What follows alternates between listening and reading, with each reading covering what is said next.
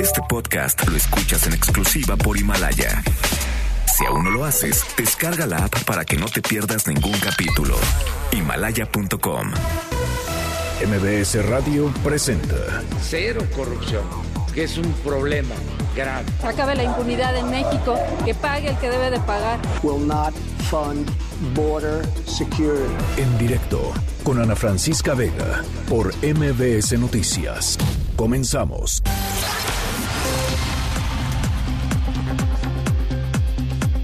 Son las 5 de la tarde en punto. ¿Cómo están? Me da muchísimo gusto que me acompañen aquí en directo a través de MBS Noticias. Yo soy Ana Francisca Vega. Hoy es lunes 20 de enero del 2020. Oigan, saludos a todos los que nos escuchan, por supuesto, pero en especial a que los a los que nos están escuchando eh, a partir de hoy desde Reynosa, Tamaulipas. Les mando un abrazo muy muy fuerte, frecuencia la 1390 de AM. Notigape, muchísimas gracias de verdad por pues por escucharnos y por supuesto gracias a su director Rodolfo Garza a partir de hoy en Reynosa, Tamaulipas. 1390 de AM. Y ya saben, siempre platicamos a través de redes sociales. En Twitter, arroba Ana F. Vega. En Facebook, Ana Francisca Vega Oficial. MBS Noticias en todas las plataformas de redes sociales. Tal cual, como MBS Noticias. Y por supuesto, nos vemos y nos escuchamos en, en nuestro streaming en vivo de lunes a viernes de 5 a 7, mbsnoticias.com. Y aquí en cabina los leo siempre con muchísimo gusto todas las tardes en el 5543 77125. Ahí les va de nuevo. 5543 77 1025. Arrancamos. En directo Everything is awesome.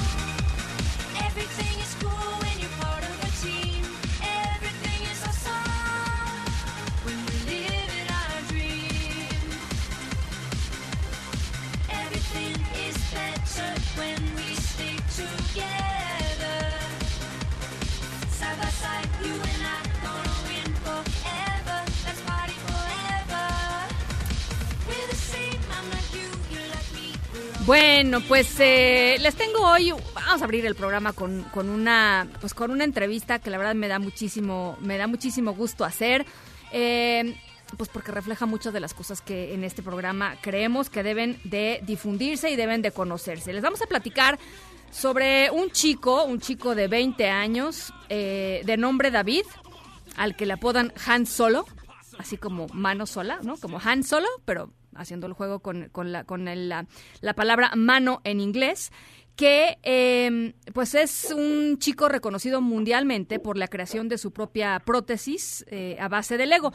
David nació eh, con una enfermedad congénita que se llama síndrome de Poland, y eso no le permitió que desarrollara su músculo pectoral y el antebrazo derecho, pero pues esto no ha sido ningún impedimento para que David luche y logre y haga un montón de cosas que ya nos va a platicar y sobre todo eh, ha sido de capaz capaz de crear y de desarrollar sus propias prótesis totalmente funcionales. Está con nosotros en la línea. David, ¿cómo estás? Me da mucho gusto saludarte.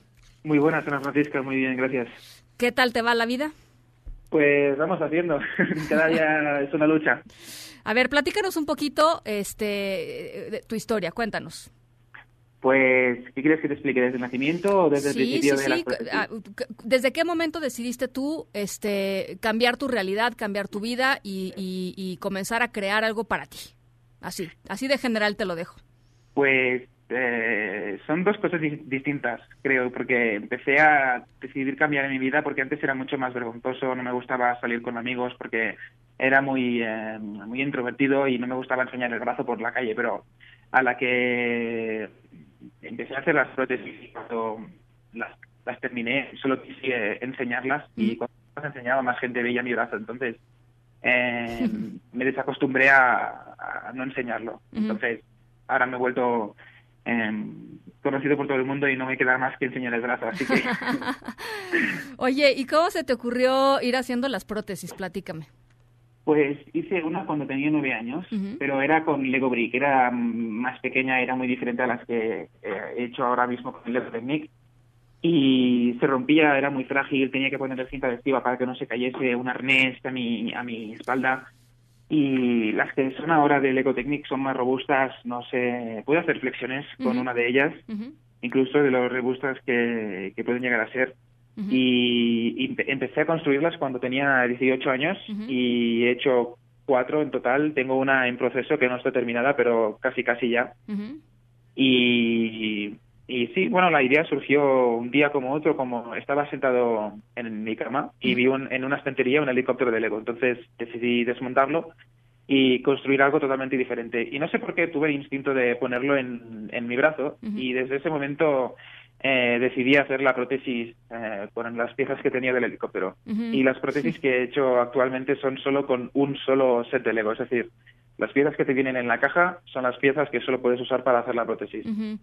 Este, ese es un reto que tú mismo te pusiste, o sea, o, Sí, porque, mm, a ver, no tenía ni idea de cómo montar las, las prótesis, entonces, como la primera, me fue relativamente fácil con las piezas que tenía en la caja. Como los sets de hoy en día de Lego Technic tienen 3.000, 4.000 piezas, Ujú. ya es mucho más fácil. Oye, tú eres un, tú eres fan de, de Iron Man, ¿no? Eres este gran fan de Tony Stark. Bueno, digamos que las últimas películas me hicieron llorar. Eso catalo- eso yo creo que entra en el catálogo de, de- en el catálogo de fan. Eh, y, y- y qué te parece, por ejemplo, digamos todo este todo este tema de, de, de la tecnología aplicada a la salud, las posibilidades que todo esto le da a un, a un ser humano, este, de pues de, de hacer un montón de cosas que quizá antes no se imaginaba que podía hacer. ¿Cómo lo ves? Pues yo lo veo, yo creo que ese es el siguiente paso en, el, en, el, en la evolución del ser humano. Y es aplicar la tecnología a, a nuestros cuerpos ya como si fuesen implantes. Eh, también he visto noticias que se estaba trabajando en una especie de prótesis de ojo que te hace zoom a como tres kilómetros para ver en, en más definición. ujú, Em, visión nocturna, no sé, también como un exoesqueleto que te ayuda a cargar peso para los trabajadores de, de obra y los que tienen que cargar y descargar camiones constantemente. No sé, cosas que te, facil- te faciliten la vida, pero em, que no sean em, que lo necesites el día a día, sino que puedas, ser, seguir, puedas seguir siendo tú mismo, pero que con estas cosas, por ejemplo, em, no lo sé, si eres una pues lo que he dicho, un trabajador de obra, por ejemplo, las, las eh, los exoesqueletos estos que Sí, sí, sí. ya están activos en, en, en, en ambiente militar, pues que se puedan llevar a la vida cotidiana. Y es justo lo que, lo que muchas de estas cosas las estoy viendo en, en mi carrera y nos hacen de ejemplos, pues porque pues, así más o menos tenemos una idea de cómo está evolucionando el mundo eh, de la tecnología con, con el ser humano. Claro. Y es más, estamos viendo todo tipo de prótesis eh, impresas en 3D y es también el futuro, la impresión 3D y, la tecnología aplicada al cuerpo. Pues es que ese es- esa es la idea, ¿no? Un poco, no sé qué opines tú, David, pero eh, el punto es, ah, se hacen de pronto desarrollos eh, potencialmente muy benéficos para, lo- para las personas, por ejemplo, las prótesis, ¿no? Pero todavía, hasta hace, hasta hace muy poco, todavía eran eh, muy caras, o por ejemplo, las prótesis impresas en 3D, pues están, están eh, eh, son muchísimo más baratas, pero no todo mundo tiene acceso a una impresora 3D. Y el punto, yo creo que un poco también tu historia de vida y cada vez más historias de vida, lo que, lo que, lo que ustedes llevan de mensaje también es, pues que hay que democratizar todo esto de, de, de las innovaciones tecnológicas para el beneficio de la gente, literalmente, ¿no? Claro, sí, y además es que hay una cosa muy que se tiene que cambiar y es que en ciertos países una prótesis, yo por ejemplo tengo la suerte de haber nacido con la mano ya corta y es verdad es una suerte porque si te amputan es mucho más difícil acostumbrarte al, al muñón y es porque mm, eh, la mente no tiene la sensación que tiene que tenía antes con el brazo y a veces puede surgir ese eh, síndrome del miembro fantasma. Sí, sí, sí. Y pues eso es lo que decía, que hay muchos países que una prótesis, si alguien la necesita realmente, está considerada como un lujo y no se puede pedir por gobierno ni nada. Exactamente, exactamente. Sí, yo creo que tenemos que, que- que democratiz- que democratizar todo esto y es verdad que muchas de las prótesis que existen actualmente pueden llegar a costar millones y son de las mejores, pero eh, las que son impresas en 3D eh, no, de- no necesitas una impresora 3D. Hay gente que incluso lo hace gratis por el, por el, por el público. Y, y no sé, yo con las de Lego, eh, sí que es verdad que al usar solo los sets, em, si solo, si solo eh, comprase las piezas en sí que necesito para la prótesis, sería mucho más barato. Eh, por ejemplo, ahora estoy haciendo una, que es una versión mejorada de la primera prótesis y es incluso más barata que el set del helicóptero que vino.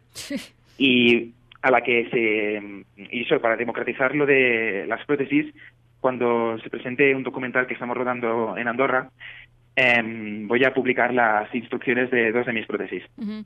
Para que todo el mundo las pueda utilizar, ¿no? Para que la- las puedas bajar de internet y, y replicarlas, ¿no? exacto y si no tienes ninguna condición parecida como un tipo de malformación en las manos o em, no sé lo que sea pues las puedes exponer en tu casa como se hace con los legos. Bueno, pues eh, estás estudiando bioingeniería, ¿cierto, David? sí cierto Eh, y tú te quieres dedicar a- en tu vida a esto. O sea, este- esto es tu pasión, este, esto es a lo que quieres hacer. Mm, Sí, más eh, que hacer prótesis me gustaría, em, eh, bueno, me refiero a que mi pasión es eh, hacer, feliz a, hacer feliz a la gente. Eh, y así en general, como también Nada me gusta... más. nada más. Ajá. Está bien, está Eh, bien. Y como también me estoy adentrando en el mundo de la producción musical, pues como la música también acerca a la gente, eh, me da igual si termina haciendo prótesis, eh, para gente que lo necesita de, de verdad, eh, sean con Lego, sean con impresión 3D, incluso con materiales más avanzados, o, o termina haciendo canciones que, que- le gustan a la gente. Ujú. Pues bueno, yo creo que eres un ejemplo de vida. Este, me encantó conocer tu historia, me encantó conocer algunos videos que, que, que tienes por ahí colgados en internet y se los vamos a compartir a todas las personas que nos están escuchando para que vean cómo es la prótesis, si no se la están imaginando en estos momentos, este, si son conocedores de, de las de las fichitas de Lego, pues literalmente son prótesis hechas con Lego, este, maravillosamente sofisticadas y milagrosamente sofisticadas. Yo te agradezco mucho, eh, David, que, que nos hayas tomado la llamada y que hayas compartido estos minutitos con nosotros. El placer ha sido mío, Ana Francisca. Muchísimas Te- gracias. Te mando un abrazo, David Han Solo. Eh, pueden escuchar, por supuesto, pronto va a salir su, el documental que están haciendo que se llama Mr. Han Solo, este, para que para que puedan seguirlo y escucharlo, por supuesto, en nuestras redes sociales. Les dejamos todos los detalles de sus redes sociales. Noticias en directo. Bueno, lo que está pasando en eh, la en la frontera sur de nuestro país, eh, la Guardia Nacional frenó a cientos de migrantes que entraron eh, pues de manera ilegal a, a- México cruzando por el río Suchiate y que pretendían llegar a Tapachula, Chiapas, pero bueno, pues ha sido han sido eh, eh, días y horas de, de mucha tensión. Veíamos fotografías de verdad pues muy dramáticas de lo que estaba sucediendo en el, en el, en el puente eh, que une eh, Tecunumán con, con, ah, pues con la parte de Ciudad Hidalgo allá en, en- Chiapas. Y eh, allá está, hasta allá está eh, Luis Zárate, enviado especial de MBS. ¿Cómo estás, Luis? Te saludo con mucho gusto.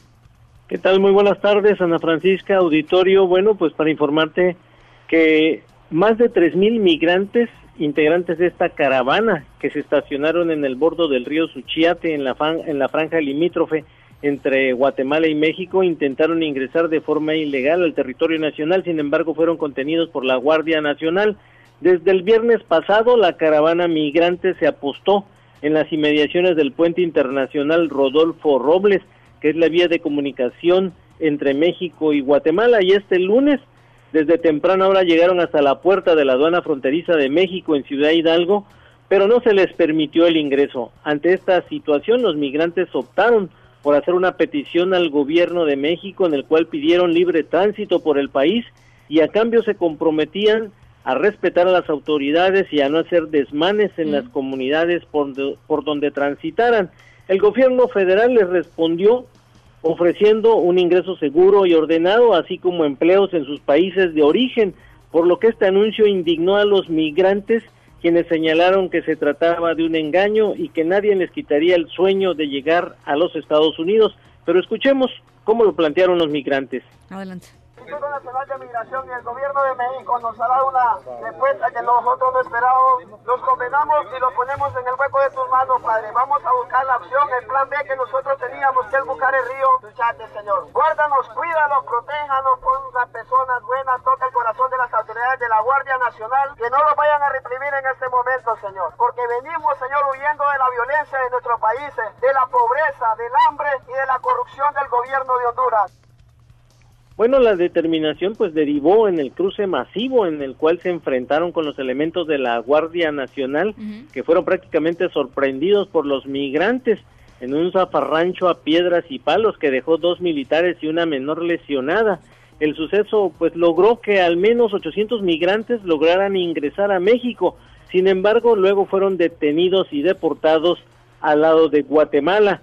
Este, tras estos sucesos, en estas acciones, la Iglesia Católica pidió al gobierno federal dejar el doble discurso en el tema de la política migratoria, ya que dijo es ambigua y titubeante y en los hechos es contradictoria a los derechos internacionales y humanos de los migrantes, así lo estableció Monseñor Jaime Calderón, obispo de la diócesis de Tapachula. Escuchemos cómo lo planteó. Adelante.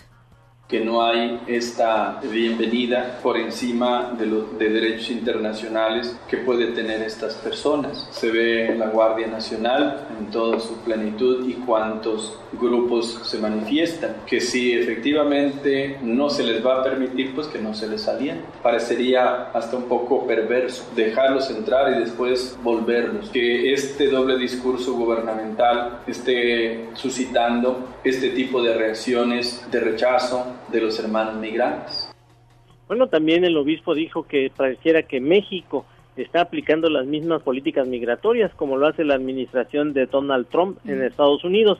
Ana Francisca en este momento se está viviendo pues una una aparente calma al bordo del río Suchiate, los migrantes están sobre los playones que se ha formado porque es una época de estiaje, de sequía y pues este hay poco a, poco poco afluente, hay un- el río está prácticamente seco. Y bueno, la Guardia Nacional está formando una valla humana que espera contener en las próximas horas otro posible intento de cruce de los migrantes. Y la situación es tensa, pero en calma y se espera que pudieran en un momento dado, hay funcionarios del gobierno federal ofreciendo los programas sociales de Sembrando Vida, construyendo un futuro, pero siguen siendo rechazados por los miles de migrantes que están en espera de una oportunidad de ingresar a México. Ese es el reporte que tenemos desde Ciudad Hidalgo, Chiapas. Entonces, la, la gran mayoría, dices Luis, están todavía del lado guatemalteco, digamos, un poco viendo cuál es la situación. Pero habían entrado algunos que, que, que, pues, aceptaron, digamos, las condiciones del gobierno mexicano y después se les fue informado que los iban a deportar, ¿no? Fueron deportados a sus países, fueron devueltos a sus países con la promesa de que les darían empleos en sus lugares de origen. Ah, y este pues ya prácticamente estando en el avión ya no podían regresar y fueron llevados hasta hasta hasta San Pedro Sula nuevamente.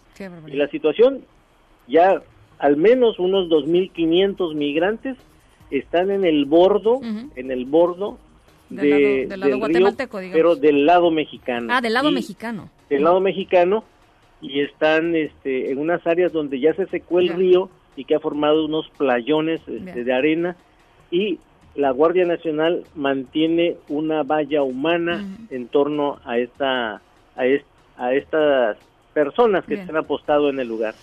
Pues qué situación más complicada. Luis, estaremos eh, yendo contigo, por supuesto, si hay alguna, pues algún desarrollo de, de este, de esta situación que, como tú describes, pues en cualquier momento puede detonarse, ¿no? Para un lado o para el otro. Así es, en cualquier momento pudieran realizar acciones ya sea para retornarlos a, a Guatemala o que fueran detenidos en un momento dado. Pues estamos, estamos en comunicación. Muchísimas gracias, Luis Zárate, allá, allá en Chiapas. Por lo pronto, también les platico que el gobierno de México rechazó mm, la petición de mm, algunos miembros de la caravana que escribieron una carta dirigida al presidente López Obrador en donde le, le pedían al presidente López Obrador que, se, que los dejara cruzar el país de forma ordenada para ir a Estados Unidos. En un comunicado, la Secretaría de Gobernación eh, y la carta, digamos, el comunicado firmado por el Instituto Nacional de Migración, el gobierno respondió que las disposiciones jurídicas no establecen una calidad migratoria de tránsito, es decir, no existe la figura de tránsito, razón por la cual no es posible obsequiar positivamente su petición. Es la, la respuesta del gobierno del presidente López Obrador, que pues dista mucho, ¿no? De aquella respuesta que, que dio el presidente, el gobierno federal y los gobiernos estatales, incluso este, siguiendo al, al, al, ejemplo, digamos, de la federación, cuando las caravanas migrantes este, de hace un año, ¿no? En donde pues los migrantes pasaban y se les recibía, este, se les acondicionaban lugares para estar y para ir de tránsito hacia Estados Unidos. Todo esto sabemos que cambió eh, pues después de que el presidente Trump amenazó con los aranceles. Y bueno, pues la situación es esta que estamos viviendo hoy. Más adelantito vamos a estar analizando eh, con el ah, pues con el ex titular del Instituto Nacional de Migración eh, en, la época este, inicial del gobierno del presidente Andrés Manuel López Obrador con Tonatiu Guillén que estuvo pues nada más unos meses al frente del Instituto Nacional de Migración y bueno pues vamos a estar platicando con él un poquito más adelante. En otra información, fue vinculado a proceso el abuelo del chico de 11 años que disparó en el colegio Cervantes allá en Torreón, que mató a, su- a una maestra e hirió a otro adulto más y cinco niños y después eh, se suicidó. Ayer, mm, tras una audiencia de más de tres horas, una audiencia privada, eh, la jueza de control determinó cuatro meses para la investigación complementaria por el delito de homicidio por omisión eh, de la maestra María Asaf.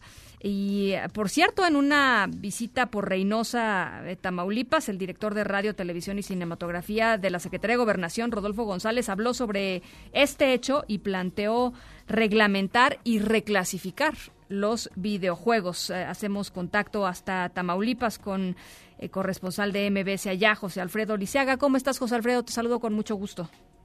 Muy buena tarde, Ana Francisca. Muy buena tarde al amable auditorio. Efectivamente, eh, comentarles desde acá, desde Tamaulipas, que reglamentar y clasificar alrededor de dos millones de videojuegos planteó el director de radio, televisión y cinematografía de la Secretaría de Gobernación. Comentarte que el fin de semana, en una visita por Reynosa, Tamaulipas, Rodolfo González Valderrama se refirió a la tragedia ocurrida en una escuela de Torreón, Coahuila, donde un alumno atacó a tiros a su maestra y compañeros, influenciado, entre otras cosas, supuestamente por un videojuego. Dijo el funcionario que los padres deben eh, saber qué tipo de contenido están comprando y en base a esa información tomar la decisión de adquirirlo o no. La clasificación eh, que plantea este funcionario de la Secretaría de Gobernación, eh, por cierto, Tamaulipeco, se basa en doble A para niños, A para todo público, B para menores de 18 años, también, también el D15 para adolescentes, C para adultos y la D para contenido extremo. Comentarte, Ana Francisca, que el contenido extremo se clasificaría según cuatro criterios, violencia, sexualidad, adicciones y lenguaje. Es decir, está planteando una clasificación muy similar a la que ahora opera, pero para las películas.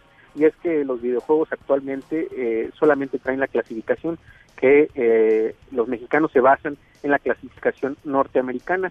Aquí el planteamiento es clasificarla de acuerdo a una eh, reglamentación mexicana. Es correcto. Eh, y bueno, es la información que se, ha que se generó acá en Tamaulipas. Eh, este funcionario es el director de, eh, como lo comentabas, Radio, Televisión y Cinematografía de la Secretaría de Gobernación. Bueno, pues vamos a vamos a estar vamos a preguntarle a un experto este si hace sentido, ¿no? ¿No crees, José Alfredo, eh, tener una una clasificación nacional? Me parece que pues las clasificaciones este, globales seguramente son bastante homogéneas, no creo que haya mucha no creo que haya mucha diferencia, pero bueno, vamos a vamos a platicarlo con algún experto. Por lo pronto te agradezco el reporte. A la orden. Muy buenas Gracias. tardes. Un abrazo, José Alfredo Lisiaga, allá en Tamaulipas. Nueve de los diez gobernadores de Partido Acción Nacional presentaron una propuesta alterna al Instituto de Salud para el Bienestar, al INSABI, en un documento de seis puntos que fue difundido en redes sociales por la Asociación de Gobernadores Panistas. Proponen firmar un convenio de colaboración con el gobierno federal que supla a los convenios de adhesión y coordinación que el gobierno propone con el INSABI, además de establecer una mesa técnica con representantes de estados y de la federación para garantizar pues que en sus estados haya medicinas y servicios eh, pues es- de salud con calidad, también revisar los mecanismos de financiamiento en materia de salud. Y una cosa importante que es lo que dicen los gobernadores panistas es que se haga muy explícito y eh, pues eh, qué es lo que va a suceder con los 40 mil millones de pesos que estaban asignados al Seguro Popular y que dicen ellos eh, pues han desaparecido en distintas partidas. Ellos quieren que todo esté pues muy clarito, ¿no? Dónde, a dónde se ha ido el dinero y con qué y con qué argumentos. Así es que bueno, pues vamos a ver qué contesta el gobierno federal. Y otra vez, eh, en conferencia de prensa esta mañana, el presidente Andrés Manuel López Obrador pues habló un rato sobre el futuro del avión presidencial y esta rifa que causó pues tanta polémica, tantos memes, tantas, tantos chistes, tanta desviación de la conversación de las cosas realmente importantes. Dijo el presidente que a más tardar el 15 del, de febrero se va a decidir si se vende, si se renta o ya de plano, pues como él mismo había dicho, este, empiezan a ver lo de los cachitos. A pregunta expresa de un reportero sobre si se hará un, un cortometraje, un cortometraje de, de, toda la saga del avión presidencial. Eh, el presidente sugirió, un poco en broma por supuesto, eh, pues cómo narrarlo. Los que van a hacer el cortometraje o los que quieran hacer una novela, nada más que tomen en cuenta que esta historia no comienza ahora que estamos vendiendo el avión, sino esta historia comenzó cuando érase una vez un gobierno faraónico en que sus monarcas se trasladaban en aviones de lujo. Así tiene que empezar. Y uno de ellos por agraciar a otro, a su sucesor en el trono, decidió dejarle de regalo el mejor avión que había en ese entonces en el mundo, que no lo tenía ni Obama. Bueno, eh, ahí mismo estuvo el secretario de Comunicaciones y Transportes, Javier Jiménez Espriu, a quien el viernes, ¿se acuerdan? Lo, pues lo agarraron en curva, literalmente, cuando le preguntaron sobre la rifa, pensó que era broma, este, y bueno, pues hoy ya, este, después de que se dio cuenta que no, no era broma, o tal vez no tanto, eh, esto fue lo que dijo. Pues yo no escuché eh, la mañanera porque iba yo en camino al aeropuerto para acompañar al presidente a este viaje a Oaxaca. Cuando llegué a Oaxaca me preguntaron, ¿qué opina usted de la rifa del avión presidencial? Y yo, que no conocía el tema, les dije, no, no es rifa, es una subasta, que era la información que yo tenía hasta el momento. Digo, no, que es que el presidente dijo que hay diferentes opciones y una es esta. Ah, no lo había habido, pero bueno, pues sí, creo que hay otras opciones. Ahora, si me pregunta usted cuál es lo que ya le diga al señor presidente, que compro dos boletos. Bueno, la, compra dos boletos. Las 5 con 27. Vamos a la pausa. Regresamos con más. En directo con Ana Francisca Vega por MBS Noticias. En un momento regresamos. Continúas escuchando en directo con Ana Francisca Vega por MBS Noticias. Nosotros recorrimos cada municipio, cada colonia, cada calle, cada manzana, tocando puertas y tocando conciencias. Todo lo que pidan. Nacional y, y, de dónde salieron? ¿Son de la estructura de Morena? No tengo el dato, este, cuántos hay. Eh, son quienes han eh, trabajado en regiones, son, este, vamos a decir, promotores del bienestar, del desarrollo, este, quienes van a las comunidades, han hecho los censos, ellos son los que están trabajando. Bueno, pues eh, ayer la agencia de noticias AP publicó un reportaje muy amplio en torno a quiénes son estos eh, famosos eh, siervos de la nación cómo es que se levantó el censo del bienestar. El censo del bienestar, pues es el censo general que, levantaron estos, eh, pues estas personas a nombre del de, gobierno federal para dar los apoyos de los distintos programas, por ejemplo, jóvenes construyendo el futuro o los programas, digamos, que tienen que ver con el bienestar de la, de la población, adultos mayores, becas, etcétera, etcétera. Todos esos programas, digamos, que se fueron con el, o que a partir de, de la administración del presidente López Obrador son recursos que se eh, dan directamente desde el gobierno directamente a, hacia las personas. Bueno, ¿quiénes son estos eh, servidores eh, y, tienen motivaciones políticas? Por ejemplo, se, se, se, ha revelado,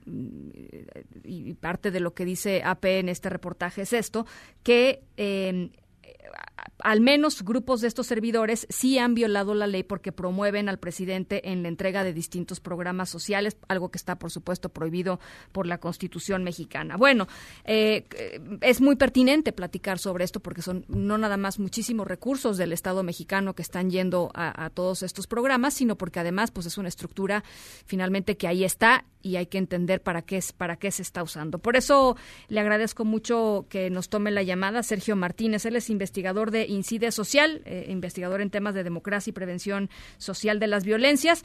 Y eh, Sergio, ¿cómo estás? Muy buenas tardes. Hola, buenas tardes, Ana Francisca. Mucho gusto. Igualmente, Sergio. Bueno, pues eh, platícanos un poquito desde tu perspectiva, eh, eh, digamos, qué características tendrían que tener estos siervos de la nación para poder levantar este tipo de este tipo de censos y pues saber si desde tu perspectiva eh, están capacitados efectivamente para hacer lo que tienen que hacer. Ok, muy bien. Eh, para empezar, es que la verdad no sabemos a cierta, a ciencia cierta quiénes son, cuáles son sus capacidades, ni siquiera el resultado de su trabajo. Ya, ya que si bien en los últimos meses se ha anunciado en estados de la República como Puebla, Campeche, Ciudad de México, que se han puesto en marcha programas para capacitar a los servidores de la nación, la verdad es que no tenemos la certeza de que la mayoría cuente con, con los conocimientos y capacidades técnicas y metodológicas necesarias para llevar a cabo sus tareas sus- sustantivas, que, que consiste sobre todo en levantar la información de los beneficiarios y entregar y dar seguimiento a los apoyos sociales. A- al respecto, eh, en ICIDE Social hemos solicitado también información a la Secretaría de Bienestar a cargo de María Luisa Albores, quien a cuya dependencia están la mayoría de programas sociales, digamos que son insignia de esta Administración Federal, y también a la, al Coordinador Nacional de Programas de Desarrollo Integral, que es Gabriel García Hernández, quien tiene a su cargo toda la estructura burocrática de los servidores de la nación. Sin embargo, no hemos recibido respuestas certeras, este, dan largas o se pasan echando la bolita y, y ni siquiera nos han nos han dicho si si los primeros servidores que participaron en el en el censo que empezó en el periodo de transición del gobierno federal hace más de un año contaron con algún tipo de capacidad que, que les diera las los conocimientos necesarios para llevar a cabo el levantamiento de información. O Y- sea, tipo, es que- tipo eh, como capacitación en términos de cómo manejar datos personales, cómo, cómo, pues cómo preguntar, ¿no? O sea, cosas básicas de ese estilo o de, o de qué tipo de, de capacitación estás imaginando. Sí, así es. y, y, pon- y para ejemplificarlo pongo el ejemplo de del INEGI, donde las personas que participan en el levantamiento de información de los diferentes censos, encuestas y cuestionarios, antes de llevar a cabo estas actividades, reciben una capacitación intensiva eh, en, en temas técnicos y metodológicos, tanto cuantitativos como cualitativos, para recabar con mayor fidelidad y certeza la información necesaria. Claro. Eh, En relación a los servidores de la nación, estamos hablando de, de- de los programas que componen la política social de nuestro país. Por tanto, también deberían de tener como ciertos conocimientos mínimos en temas, al menos en los que están relacionados la mayoría de los programas, pobreza, desigualdad, trabajo, educación, y, lo, y la verdad no tenemos información que, que nos diga que ellos tienen estas capacidades. ¿Qué te dice esta opacidad, eh, Sergio? O sea, Pues ¿qué te la dice la opacidad? levanta para- muchas dudas, la principal es si eh, los programas en verdad están llegando a las personas y a los grupos que más lo necesitan.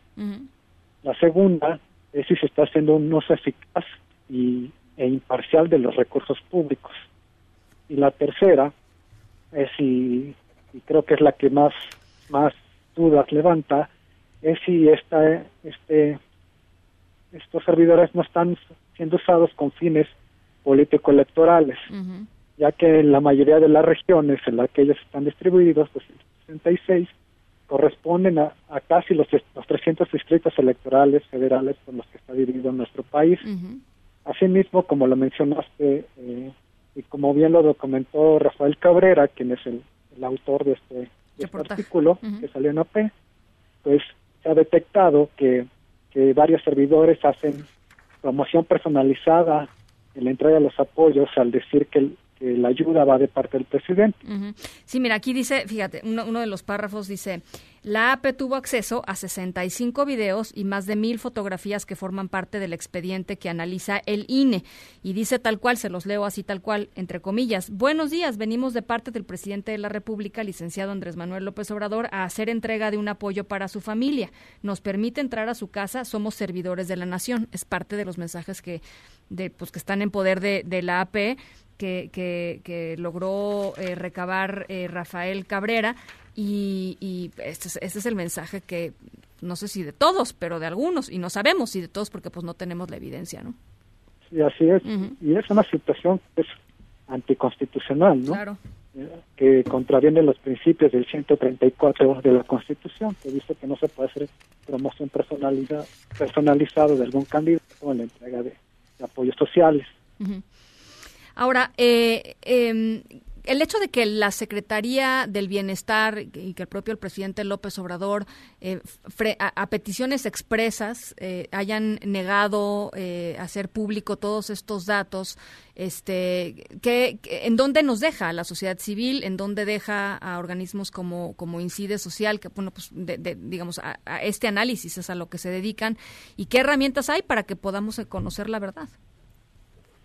Pues nosotros hemos tratado por, por una parte eh, desde solicitudes de información por medio de la, de la Plataforma Nacional de Transparencia y por otra solicitando directamente la información a, a la dependencia. Sin embargo, por las dos vías hemos recibido negativas. ¿Con qué argumento? Eh, hay dos argumentos. Una, que no, no- ellos no tienen la información y el otro que es una que esa información le corresponde al coordinador nacional de, de programas integrales de desarrollo, Gabriel García Hernández. Sin embargo, este nos, nos ha contestado lo mismo o que también que él no puede dar entrevista alguna. Ujú. Pero por ley tendrían que darlo, ¿no? O sea, Por ley estarían están- obligados a, a hacer transparente cualquier tipo de información que tenga que ver con el uso de recursos públicos. Entonces, por un lado, no sabemos quiénes son estas personas, ni cómo actúan, ni qué tipo de capacitación tuvieron, ni cuáles son sus labores, este, pues no sé si cotidianas, pero recurrentes, ¿no? Eso es, un, eso es una, una de las incógnitas grande. Y la otra incógnita es, no sabemos a quién le están dando este, todos estos recursos porque tampoco son públicos esos, estos, estas bases de datos, estos, este censo, el resultado. Así es, ni siquiera han hecho público el primer levantamiento que hicieron, lo mencionaba durante la transición de gobierno, tampoco lo- eh, los resultados públicos, que tampoco tenemos la certeza de que los apoyos estén llegando a quien a quien están dirigidos. Ahora, los apoyos están aprobados por el presupuesto, ¿no? Los apoyos, ahí está, el dinero está, pues, ¿no? El dinero, ha es. el dinero ha salido, lo que quiero decir es, Sí, el dinero ha salido, El ¿no? dinero se, se ha mandado a, a los programas y a las dependencias correspondientes.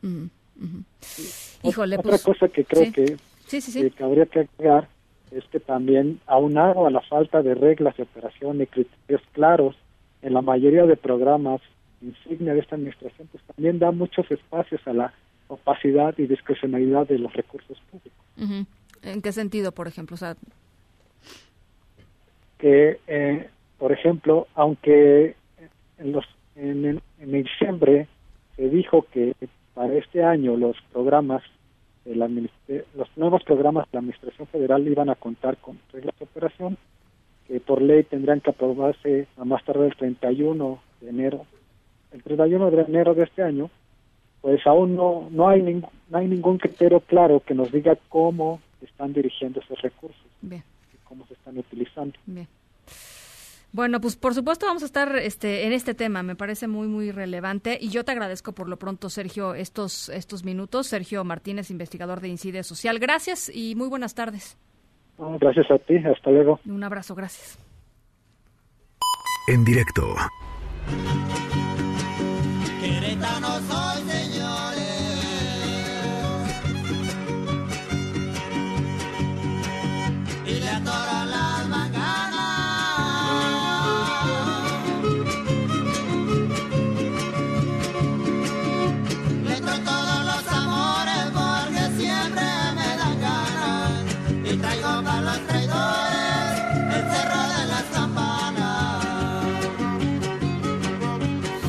Nuestra historia sonora de hoy tiene que ver con algo que sucedió eh, en Querétaro, particularmente en San Juan del Río Querétaro. Y también mm, tiene que ver con algo que sucedió en Internet. Es de esas historias que te hacen recuperar la fe en la humanidad. Hoy que es el Blue Monday, ¿no? El día más triste del año que dicen, Michael siempre los lunes llega muy acabado. no es cierto, Michael. Eh, no, bueno, se supone que es el día más triste del año.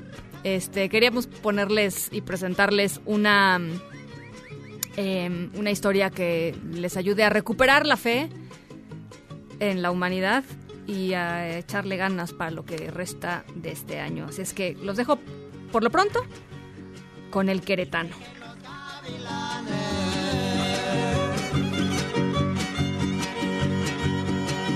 Nunca pierden una presa.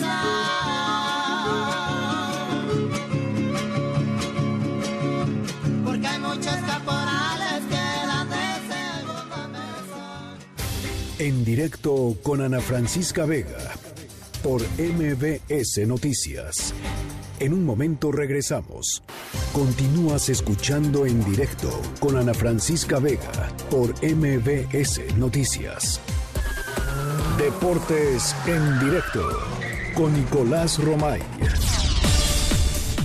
Nico Romay. ¿Cómo estás, Ana? Bien, ¿tú? Bien, me da gusto saludarte. Fue un fin de semana muy deportivo. Yo sé. Hubo de todo. Sí. La NFL está llegando a la mejor etapa, que es el Super Bowl, y tuvimos unos partidazos el día de, de ayer, porque dos partidos muy diferentes. ¿eh? Primero, el de los jefes de Kansas City contra los Titans, por cómo se desarrolló el partido. Valoro muchísimo lo de Kansas City, porque empezar perdiendo, remontar, el tener esa tranquilidad mental para saberse superiores y decir, está bien, nos está costando trabajo, pero vamos a darle la vuelta a esto. Lo logran y terminan ganando 35 a 24. Es increíble porque después de 50 años regresan a un Super Bowl, tienen toda la historia en contra. Sí, sí, sí. Mahomes está en un nivel brutal y consiguen meterse al Super Bowl. Entonces, yo valoro mucho eso de los jefes de Kansas City, el decir, vamos a darle la vuelta a, a esto que no es nada fácil en el deporte, ¿eh? porque mentalmente tienes que estar muy No, bien. no, Y, muy y que todo dependa de un partido y esas cosas. el saber que ganas, avanzas, pierdes a tu casa, ¿no? Y por el otro lado, los 49 de San Francisco, una historia totalmente diferente.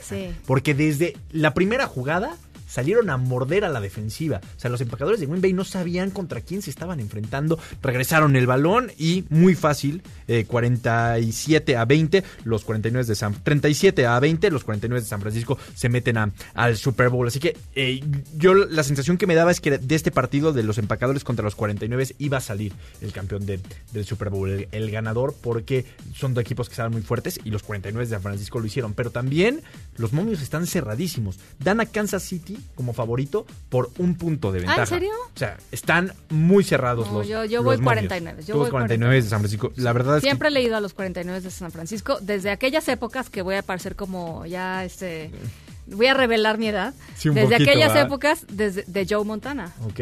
O sea, tenías dos años y ya veías. Exacto, NFL. tenía uno y medio, uno y medio y dos, ya ay, veías pero- en- No, siempre me, o sea, siempre me ha gustado, pero me encantaba Joe Montana. Sí, espectacular. Y son un equipo histórico, ¿no? Y- igual Green Bay, la verdad.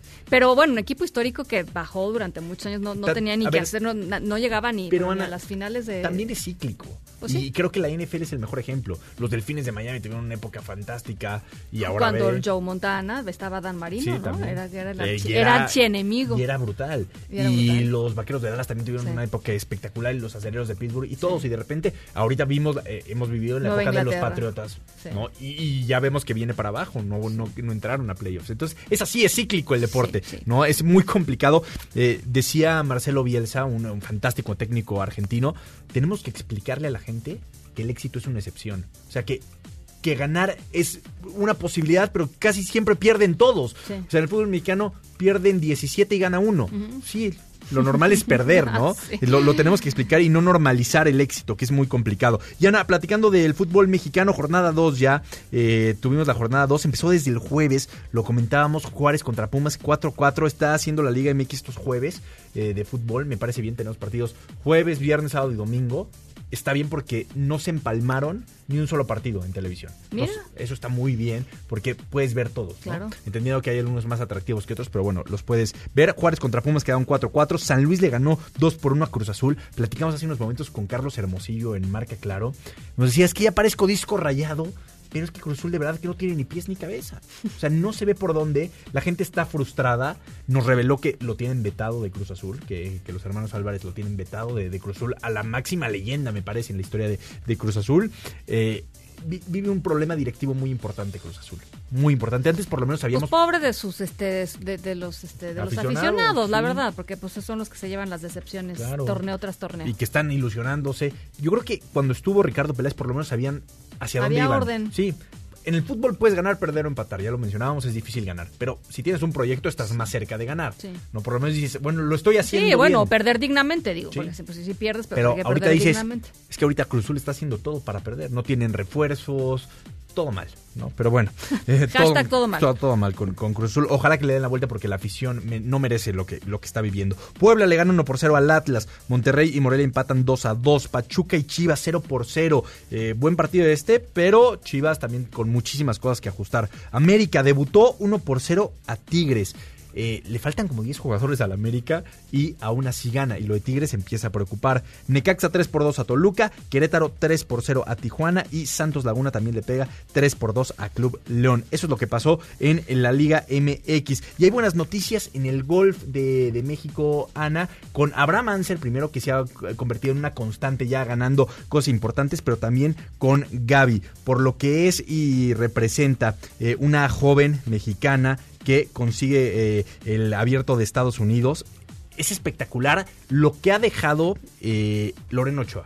Creo que Loreno Ochoa Sí, ha sembró. impulsado el golf en México, sobre todo en la rama femenil, porque entendiendo que, que en hombres pues es complicadísimo porque llevan años y están los mismos de siempre, pero en mujeres encontramos un nichito y vimos a María Fassi que lo ha hecho también muy bien y ahora Gaby López que también lo está haciendo de muy buena manera. Entonces da gusto y de cara a los Juegos Olímpicos, recordar que el golf ya entra en los Juegos Olímpicos, entonces ver a mexicanas levantando Ah, la mano bueno, y haciéndolo bueno. muy bien nos da una ilusión tremenda. Entonces hay que apoyar también al, al golf mexicano porque pues, bueno, somos un país que, que juega bastante Sí, golf. sí, sí, ¿no? sí, sí, Que juega sí. bastante golf. Qué Y- bonito. Y, verlas eh, triunfar, de verdad queda un orgullo tremendo. ¿Van a ir a Tokio? Pues esperemos, tienen que conseguir el boleto. es- o sea, están en ese proceso están en el proceso de, de conseguir Ah, el boleto mira. a Tokio. Ojalá que María Fassi también lo consiga. Porque la una buena parte de los atletas este, de otras disciplinas ya están súper seguros para todos. Algunos sí, algunos no. Todavía se define No, mucho hay el- mucha incertidumbre, sí. Por ejemplo, el de fútbol es hasta marzo, que es en Guadalajara, el preolímpico de, de fútbol. También hay, no va a estar nada fácil. Ya. No, sí, la cosa viene complicada. Y aparte hay mucha grilla interna. Ya no, luego bueno, ni que lo platicamos digas. con, Sí, luego, con nos, calma. luego nos echamos una plática de la Sí. grilla, la grilla Hombre,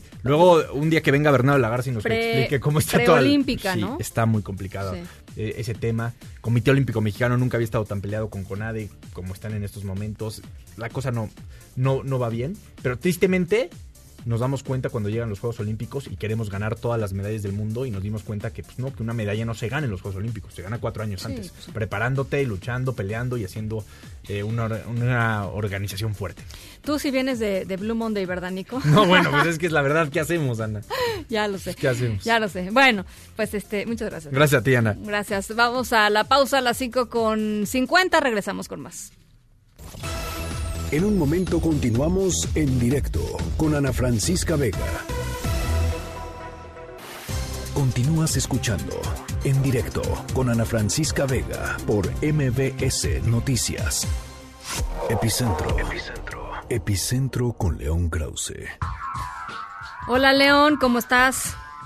Hola Ana, ¿cómo estás? Bien, buen arranque de semana. Igualmente para ti. ¿Te pegó el Blue Monday?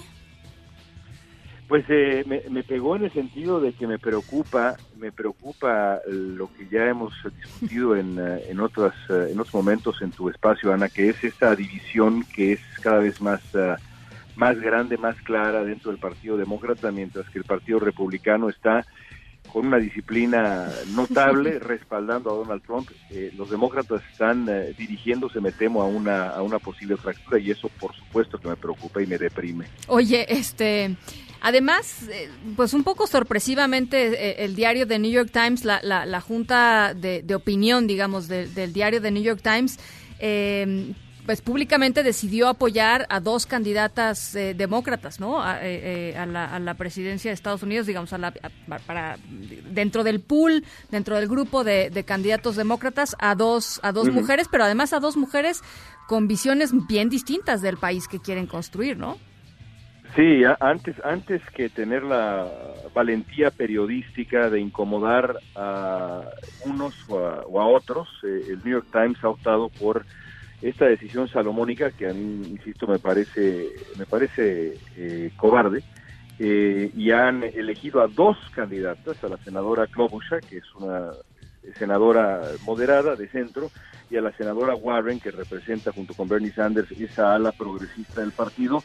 Al hacerlo, reconocen que hay esta división, este debate dentro del Partido Demócrata y que es un debate impostergable. Y eso es verdad.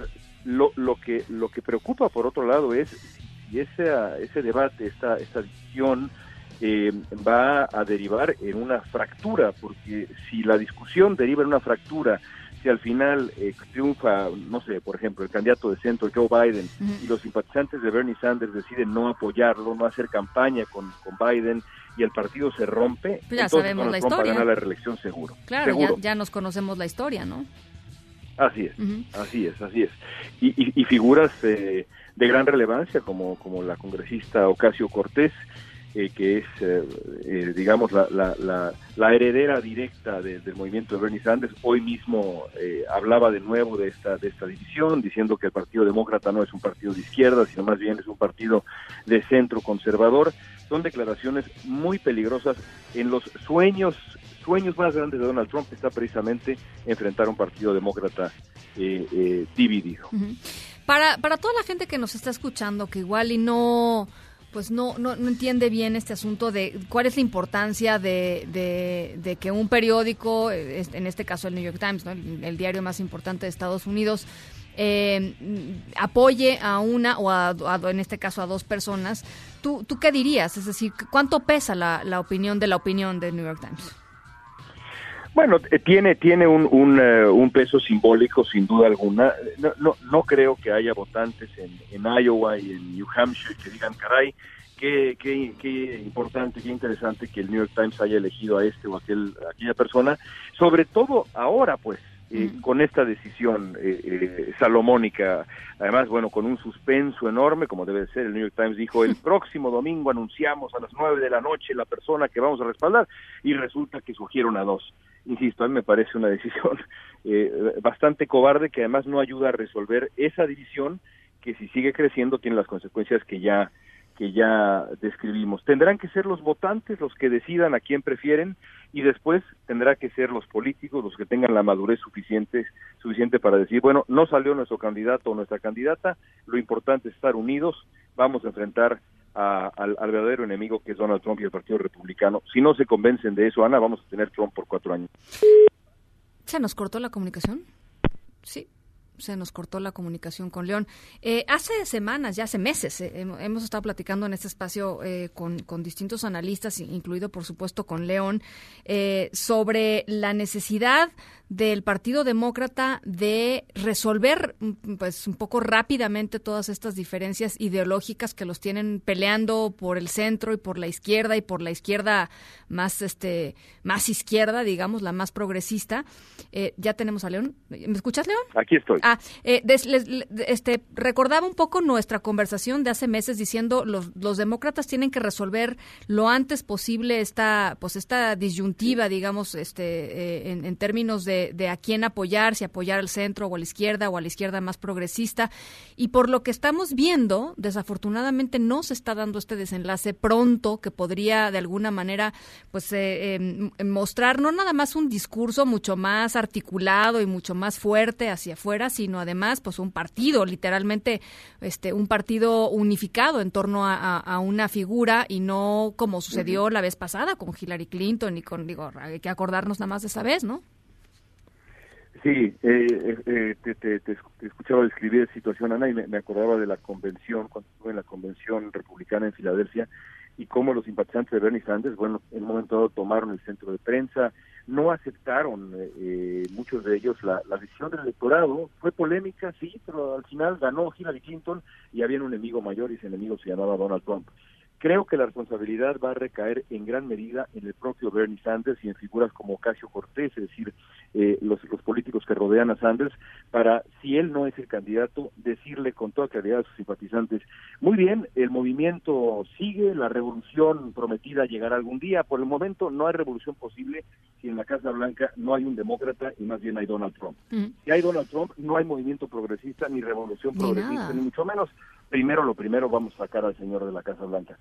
Si Sanders hace eso, eh, hay, hay futuro. Y si no, pues ya, ya sabemos por dónde va la cosa. Bueno, pues estaremos platicándolo por acá. Te agradezco mucho, León. Gracias a ti como siempre. Te mando un abrazo, linda, linda semana. Son las seis de la tarde. En directo.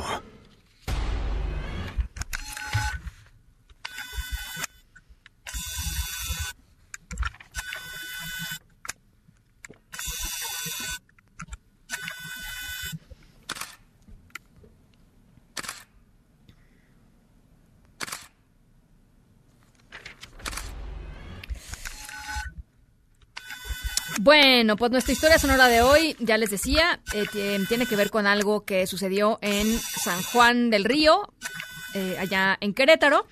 Eh, hace poquito, hace unas noches, eh, Iris Cruz venía, venía caminando con su mamá, la había acompañado a hacer este, algún, alguna compra, cuando eh, en la calle vio a un señor que estaba vendiendo algo y este señor, ella, ella lo cuenta así, este, pues estaba como muy triste, ¿no? Como que tenía el semblante, el semblante triste, era un adulto mayor. Y ya les decía, el- este, este señor estaba vendiendo algo y ella se acercó y fue eh, la primera en hacer una cosa que pues terminó por cambiar un poco, pues sí, el día a día de esta persona, de este adulto mayor. Eh, le tomó una foto y la subió a Facebook. Y ya les platico al ratito de qué se trata. Las seis de la tarde con un minuto, vamos a la pausa y regresamos con más. En un momento continuamos en directo con Ana Francisca Vega. Una voz con transparencia. Una voz objetiva. Una voz plural. Una voz plural. Esto es En directo con Ana Francisca Vega. En directo, MBS Noticias.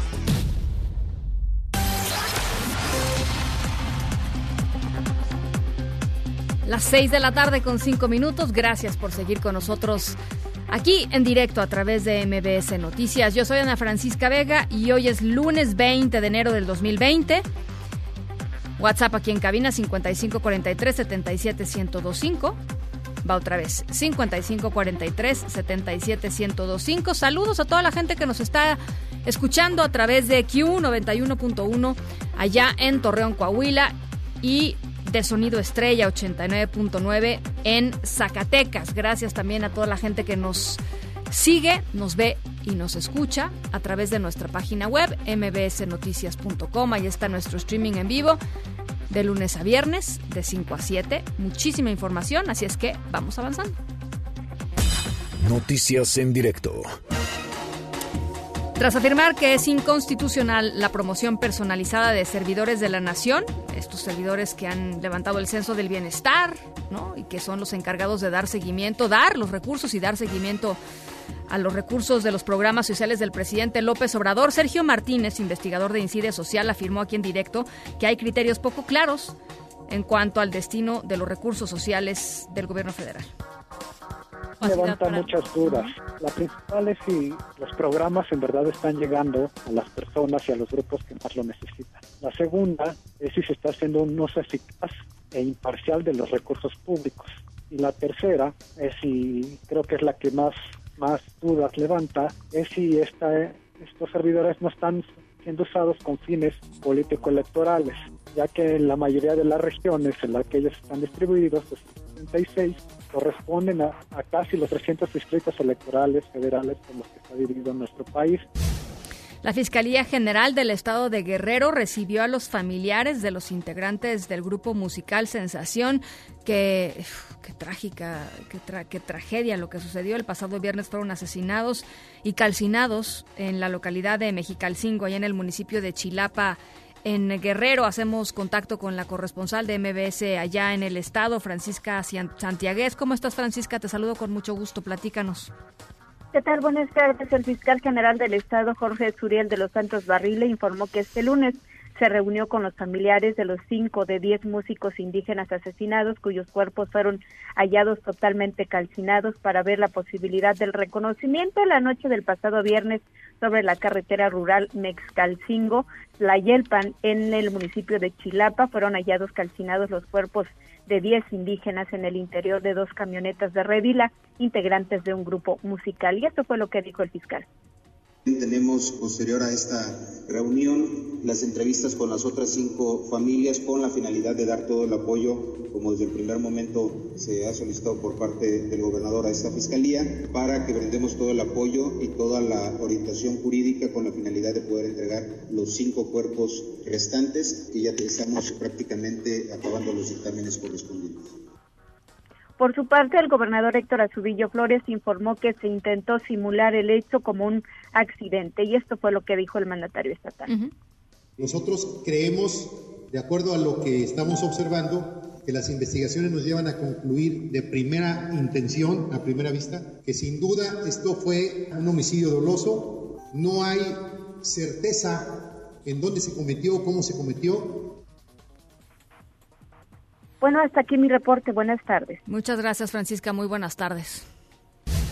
Bueno, pues eh, cinco mercados en un mes. El mercado de San Cosme, el Abelardo Rodríguez, la Merced, por supuesto, el 24 de diciembre, el mercado Morelos y en las el mercado de las Flores, allá en Xochimilco, eh, han sido, pues, han sufrido eh, incendios de, de mayor o menor magnitud.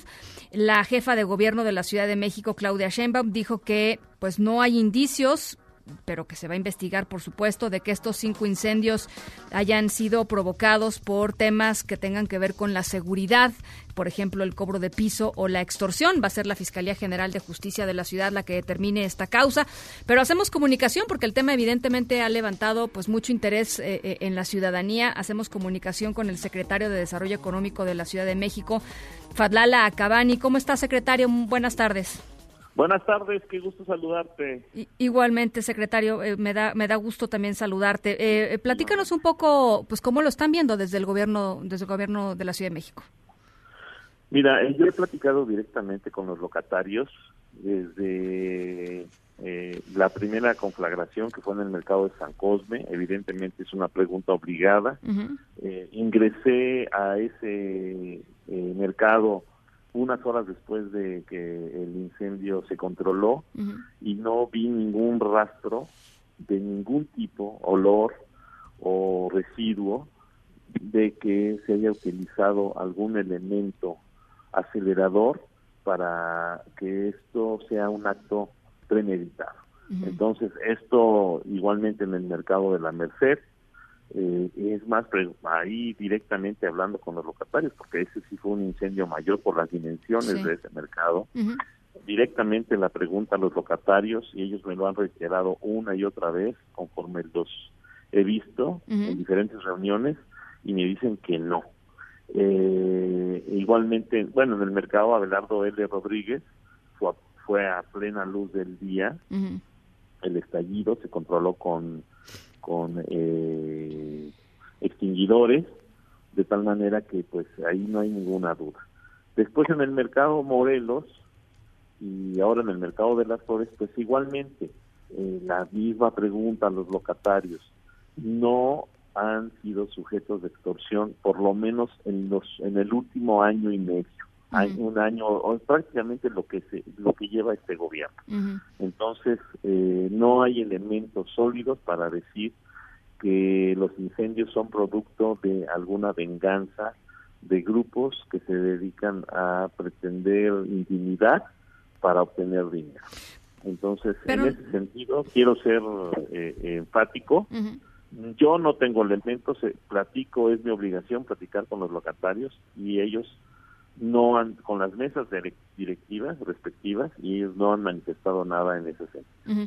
Ahora, sí se han, sí se han detectado, eh, digamos, problemáticas de, de- de tipo de extorsión fundamentalmente en, la- en, la- en- en algunas alcaldías, por ejemplo, en la Cuauhtémoc, en mercados públicos, quiero decir, ¿no? Eh, en, en la zona del centro histórico, ¿no? Este es- Mira. Mira, este fenómeno no se está dando ahorita, eso te lo puedo decir, no se está dando ahorita, eh, eh, porque a mí lo, yo soy el responsable de tener contacto por parte del gobierno de la ciudad con los locatarios y no me lo refieren. Y incluso te puedo señalar que el fenómeno que al inicio del gobierno de la doctora Claudia Sheinbaum se estaba presentando, que es el gota a gota, rápidamente eh, se diluyó, rápidamente eh, a nosotros al tomar las primeras medidas en coordinación con la Secretaría de Seguridad Ciudadana, en ese momento ese fenómeno dejó de eh, realizarse con los locatarios de los mercados. Hicimos una campaña ahí para que ellos se abstengan de obtener préstamos que después se conviertan en una pesadilla. Y hoy por hoy este fenómeno, incluyendo el de la extorsión y del gota a gota, no se presentan en eh, los mercados públicos de la ciudad. Puede, puede que haya algún caso, algún caso específico eh, de algún locatario que no haya tenido yo contacto con ellos, pero las mesas directivas se refieren que a ellos, que son los que tienen eh, el manejo de el, padrón de los locatarios y su organización, No- no tienen han ustedes. recibido, no, Pues, han- no pues secretario, yo le agradezco mucho. Ojalá podamos platicar cuando vayan saliendo más de más datos sobre sobre las investigaciones, pero yo le Mira, agradezco por lo pronto. Sí, lo que yo sí te puedo decir. Eh, en relación a los incendios, que por ejemplo en el caso del mercado eh, Morelos, en la alcaldía de Venustiano Carranza, eh, en- cerca de la zona donde se inició la conflagración, un local, no voy a decir el tiro para no herir susceptibilidades, que necesita para poder operar seis refrigeradores sin tener las instalaciones trifásicas. Y eso es un riesgo. Pero ¿por Y eso es lo que ya no vamos a permitir. por qué, qué- susceptibilidades va a herir, oiga? No, lo que pasa es que el, el locatario me, me, me dijo que pues que cuando le reinstalábamos la luz y al él al, al, al nosotros pedirle que se regularizara y que contratara la luz trifásica ante la CFE, pues ya no tuvo Ya no quiso. nada, na- ya no ya no tuvo digamos elementos para hacer el reclamo, ¿no? Bien. Él tiene que hacer su trámite ante la CFE y todos aquellos locatarios de mercados públicos que utilicen y que se siga usando durante la noche eh, eh, y que utilicen para el desempeño de su actividad económica este tipo de eh, aparatos que son refrigeradores, incluso microondas, incluso, eh, eh, bueno... Eh, O sea, están viejas, las instalaciones son viejas, ¿no? Y no, sí no son están viejas Mm, y no, o sea, cablecitos lo que dice. Que no pueden eh, soportar una demanda eh, de esa magnitud, pues claro que terminan por reventar. Bien. Bueno, pues vamos a estar pendientes, por supuesto, de lo que digan las Y vamos investigaciones. a corregir todo eso y la instrucción de la jefa de gobierno este año con el presupuesto que es de 360 millones de pesos eh, junto con las alcaldías para atender esta demanda de los propios locatarios y de los quienes visitan los, Los consumidores, claro. Es. Acabani, secretaria de Desarrollo Económico de la Ciudad de México. Igualmente, Muchas gracias. Ana Francisca, Un abrazo. un abrazo. Gracias Hasta luego. Papás y mamás de niños con cáncer acudieron al Senado junto con Adrián Levarón para demandar soluciones al desabasto de medicamentos y por supuesto también el tema de Adrián Levarón, la inseguridad. Cuando salieron, eh, Adrián habló sobre la negativa del presidente Andrés Manuel López Obrador de recibirlos eh, a, los Levarón, a Javier Sicilia, la- la caminata, digamos, por la verdad y la justicia y la paz que esta semana, el 23, va a salir de Cuernavaca rumbo a la Ciudad de México. El presidente López Obrador dijo que para cuidar la investidura presidencial no iba a, a recibir a los Levarón y a Javier Sicilia. Esas fueron las palabras que utilizó el presidente y esto es lo que contesta Adrián Levarón. Creo que es falta de sensibilidad. Pues sí, yo sí creo que es falta de sensibilidad porque no está entendiendo, le está dejando el paquete a alguien más, definitivamente. Dice que es un show esta marcha que van a llevar a cabo ustedes. Está bien, pues qué bueno. Entre más calificativos, descalificadores le hagan, creo que va a ser más fuerte esta marcha. Entonces yo vuelvo a decir, de la que se pierde. Por su parte, eh, papás de niños con cáncer adelantaron que podrían incluso, imagínense la desesperación, buscar asilo humanitario en algún otro país para que sus hijos sean atendidos dignamente de la enfermedad. Y el equipo que defenderá a Donald Trump en el juicio político allá en el Senado prevé que los cargos presentados contra el presidente de Estados Unidos sean desestimados rápidamente. A eso le apuestan, por supuesto. Consideran que no hay sustento para acusar al presidente y lo que quieren pues es terminar rapidito con el juicio político y seguirse con las elecciones que ya son en noviembre próximo. Bricio Segovia, corresponsal de MBS en Washington, te saludo con mucho gusto. ¿Cómo estás? Hola, muy buenas tardes, querida Ana Francesca. Pues como bien decías, quieren liquidarse este juicio político bien rapidito y el equipo legal de Donald Trump ya ha dicho que así prevén que sea. Difundieron después un memorando con los argumentos que expondrán en el juicio político al mandatario que comienza precisamente mañana en el Senado. Esta información va en la misma línea de reportes que aseguran que el líder de la mayoría republicana del Senado, Mitch McConnell, prepara un reglamento que facilitará desestimar los cargos de abuso de poder y de obstrucción a la investigación del Congreso que pesan sobre Trump. La Casa Blanca, por su parte, tildó el proceso de ser una peligrosa aberración de la Constitución. McConnell señaló hace semanas que se coordinaría con el equipo legal de la Casa Blanca para liquidar este juicio político lo antes posible y evitar la presencia de testigos como pide la oposición demócrata.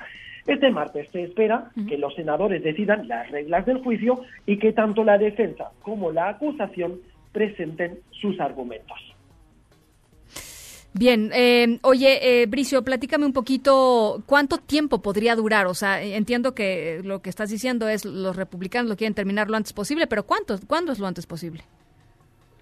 Pues fíjate, los republicanos dicen que podría estar finiqui- finiqui- finiquitado este juicio político para el discurso sobre el estado de la nación que dará el presidente Donald Trump el próximo 4 de febrero.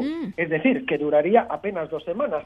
En cambio, los demócratas lo que quieren es que se empiecen a citar Claro. a algunos mm, eh, testigos que el mismo presidente dio orden que no se presentaran durante la investigación en la otra Cámara del Congreso, en la Cámara de Representantes, donde tienen la mayoría los demócratas. Entre estos testigos, ¿quiénes estarían? Pues, por ejemplo, estaría el jefe de gabinete de la Casa Blanca, entre otros, pues asesores de seguridad nacional del mismo presidente Donald Trump. Todos, todos ellos considerados testigos claves en esta pesquisa por la parte demócrata. Ahora bien, los republicanos dicen pues que no hay un sustento en ninguna de las acusaciones que se están vertiendo sobre el presidente. ¿Y cómo se define quién, quién efectivamente va y declara y quién no? O sea, ¿se vota o cómo es el, el procedimiento? Pues mira, lo que vamos a ver mañana en el Senado es al centenar de senadores, eh, que la mayoría son republicanos, definir cuáles son las reglas Las para reglas. este juicio político, que son diferentes para cada juicio político que, al que se enfrenta un mandatario en este país.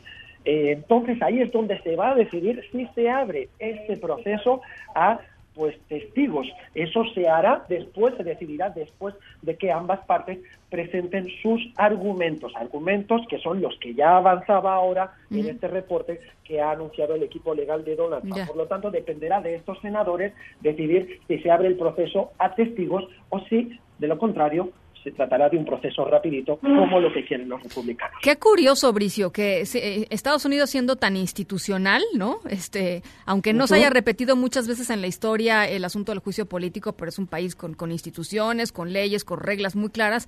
eh, cada proceso tenga sus propias reglas, ¿no?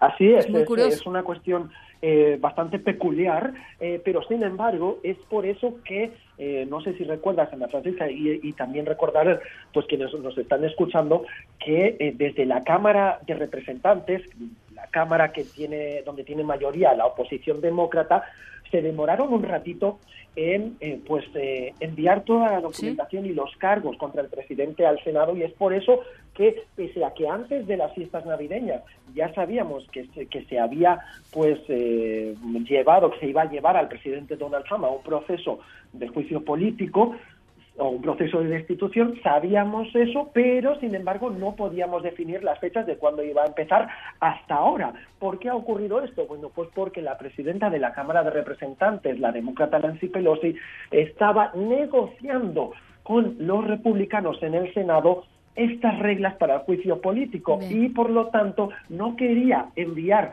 estos cargos al Senado para que todo quedara ya en manos del Senado hasta que hubiera una especie de pactos sobre cómo se iba a llevar a cabo este juicio. No está muy claro si los demócratas han conseguido algo a su favor de cara a este juicio político. Finalmente vimos cómo en este mes pues ya pasaban nada más empezar el año los cargos al Senado para que el proceso quedara en manos de la Cámara Alta y mm, a día de hoy vemos que no están muy por la labor los republicanos y mucho menos la Casa Blanca. Y es más y esto es importante destacarlo que según el presidente del Senado que es republicano ha dicho que actuará en coordinación con el equipo legal de Donald Trump, lo cual ya nos indica que ambos optarán por un juicio político lo más rápido posible que lleve pues precisamente a exonerar al presidente. Muy bien, pues eh, mañana estaremos platicando entonces ya que estén claras las reglas. Bricio, te agradezco mucho por lo pronto el reporte. Claro que sí. Un abrazo desde Washington. Un abrazo, Bricio Segovia, allá en Estados Unidos. Las 6 con 23. Vamos a la pausa al regresar. Tonatiu Guillén, ex comisionado del Instituto Nacional de Migración. Pausa y regresamos. En directo con Ana Francisca Vega por MBS Noticias. En un momento regresamos. Continúas escuchando en directo con Ana Francisca Vega por MBS Noticias.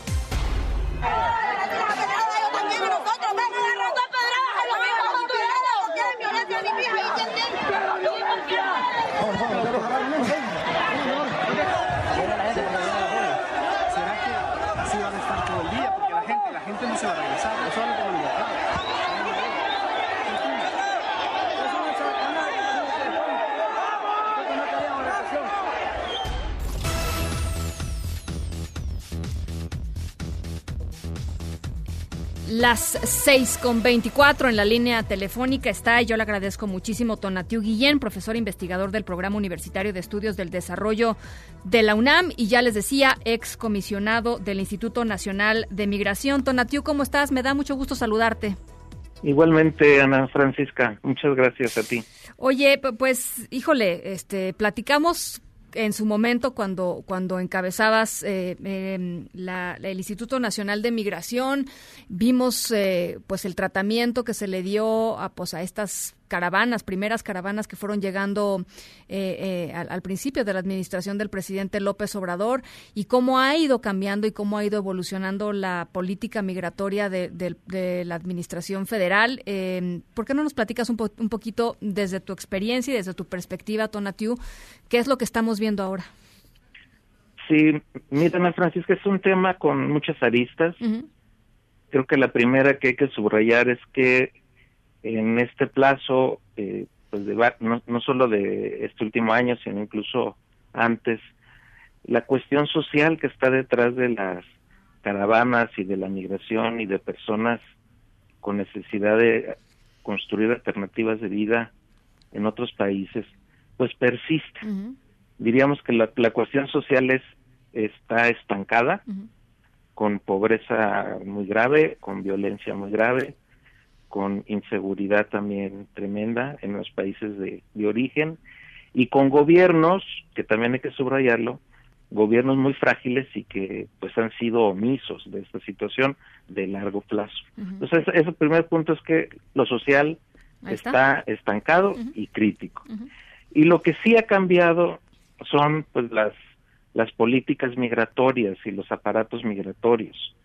Evidentemente en México ya creo que el contraste es es, eh, es, eh, notorio, pero déjame agregar que el, eh, también la política migratoria, por lo menos por los acuerdos que ha hecho Estados Unidos con Guatemala y con El Salvador y con Honduras, también han sido sujetos eh, de tremendas presiones y al final estamos viendo un cuadro que se está armando de, gobiernos que están cambiando su, su, su tono, su eh, en, en el caso mexicano pues es muy notable el, el aparato de contención migratorio muy muy ampliado, muy fuerte que se ha hecho. Entonces sí están cambiando las políticas y los aparatos migratorios. Este aquí hay este una dinámica que reitero eh, ha sido pues impuesta en muchos sentidos desde el gobierno de Trump eh, y hay que entender entonces esto como una oleada de presiones desde el gobierno de Trump a México, a Guatemala, a Honduras, a El Salvador y que está teniendo esto- estos resultados, estos escenarios. Ese- Trump se trazó desde un principio cerrar la migración y cerrar el asilo en Estados Unidos y está pues empujando este tipo de iniciativas tremendas para los estados que, que acabo de mencionar. México se, está, se convirtió de facto en el muro de Estados Unidos, Tonatiu. Pues no, no lo llamaría en esos términos porque es una metáfora que, que desde Estados Unidos mismo se ha utilizado, pero lo cierto es que México ha, ha cambiado este, la, el- la estructura de su aparato de contención y el resultado es, es el que estamos viendo pues en, es- en estos meses este después del acuerdo de junio que se hizo con eh, derivado de las amenazas de aranceles del gobierno de Estados Unidos pues la realidad es que México sí este modificó eh, de manera muy muy amplia su aparato de contención y sobre todo la inclusión de la Guardia Nacional como como un aparato de control migratorio pues es el gran giro. Y, y, y esto pues eh, ya hay todas las explicaciones que dé el gobierno federal en, en- en- no solo de estos días sino pues de todo el giro este yo creo que es que es un hecho ese, ese cambio. Pero también hay que entenderlo en el mapa mayor de esta Presión, eh, dices, tensión con Estados Unidos que no no es no es menor.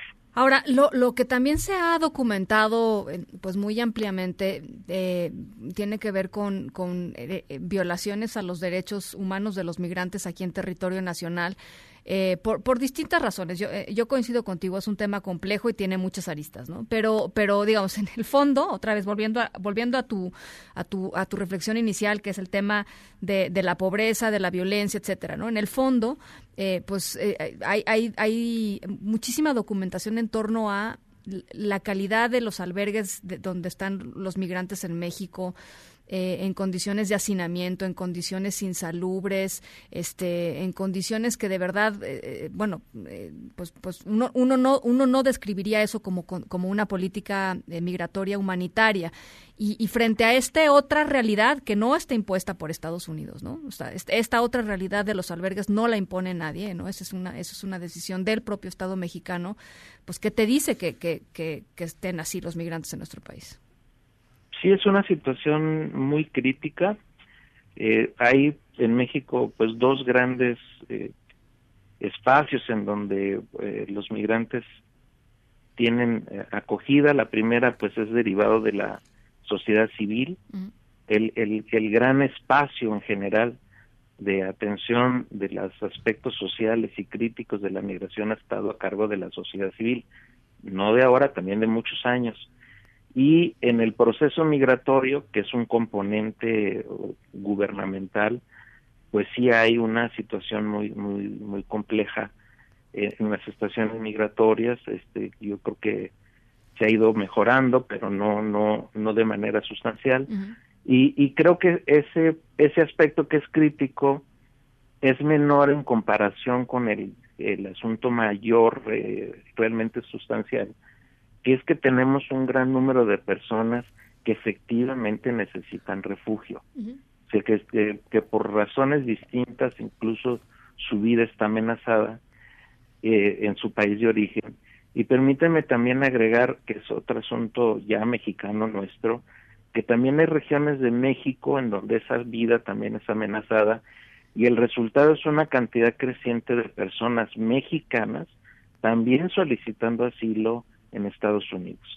Entonces ya ya sumado en el conjunto, pues sí hay una situación crítica por distintos factores, distintos escenarios, pero que el resultado son personas que necesitan protección.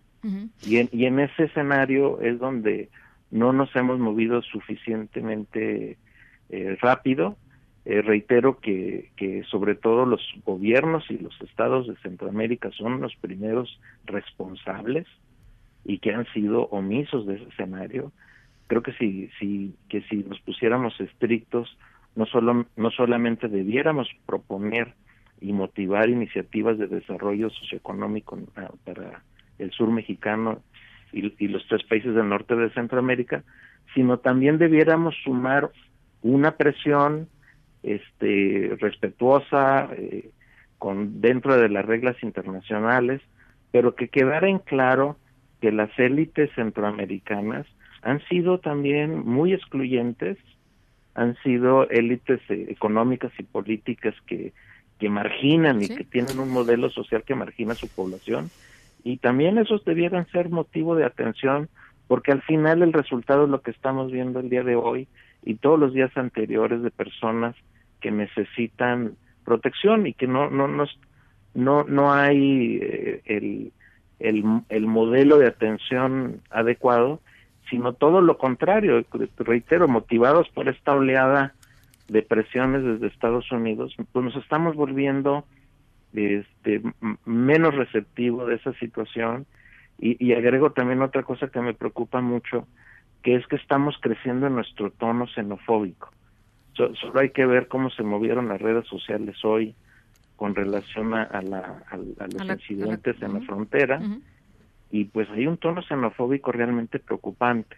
Entonces, entonces, no solamente los estados se están poniendo más rudos, sino creo que en la cultura también se está brincando el tono xenofóbico y se nos olvida que nosotros los mexicanos hemos sido emigrantes y tenemos a 12 millones de personas en Estados Unidos, cuatro y medio millones en condición irregular y creo que seríamos completamente este incongruentes de, de no, no no no ser también conscientes de que también hemos tenido este escenario y que no desearíamos nunca que personas eh, mexicanas estuvieran también en una situación eh, compleja como la que hemos estado viendo pues, en los últimos momentos.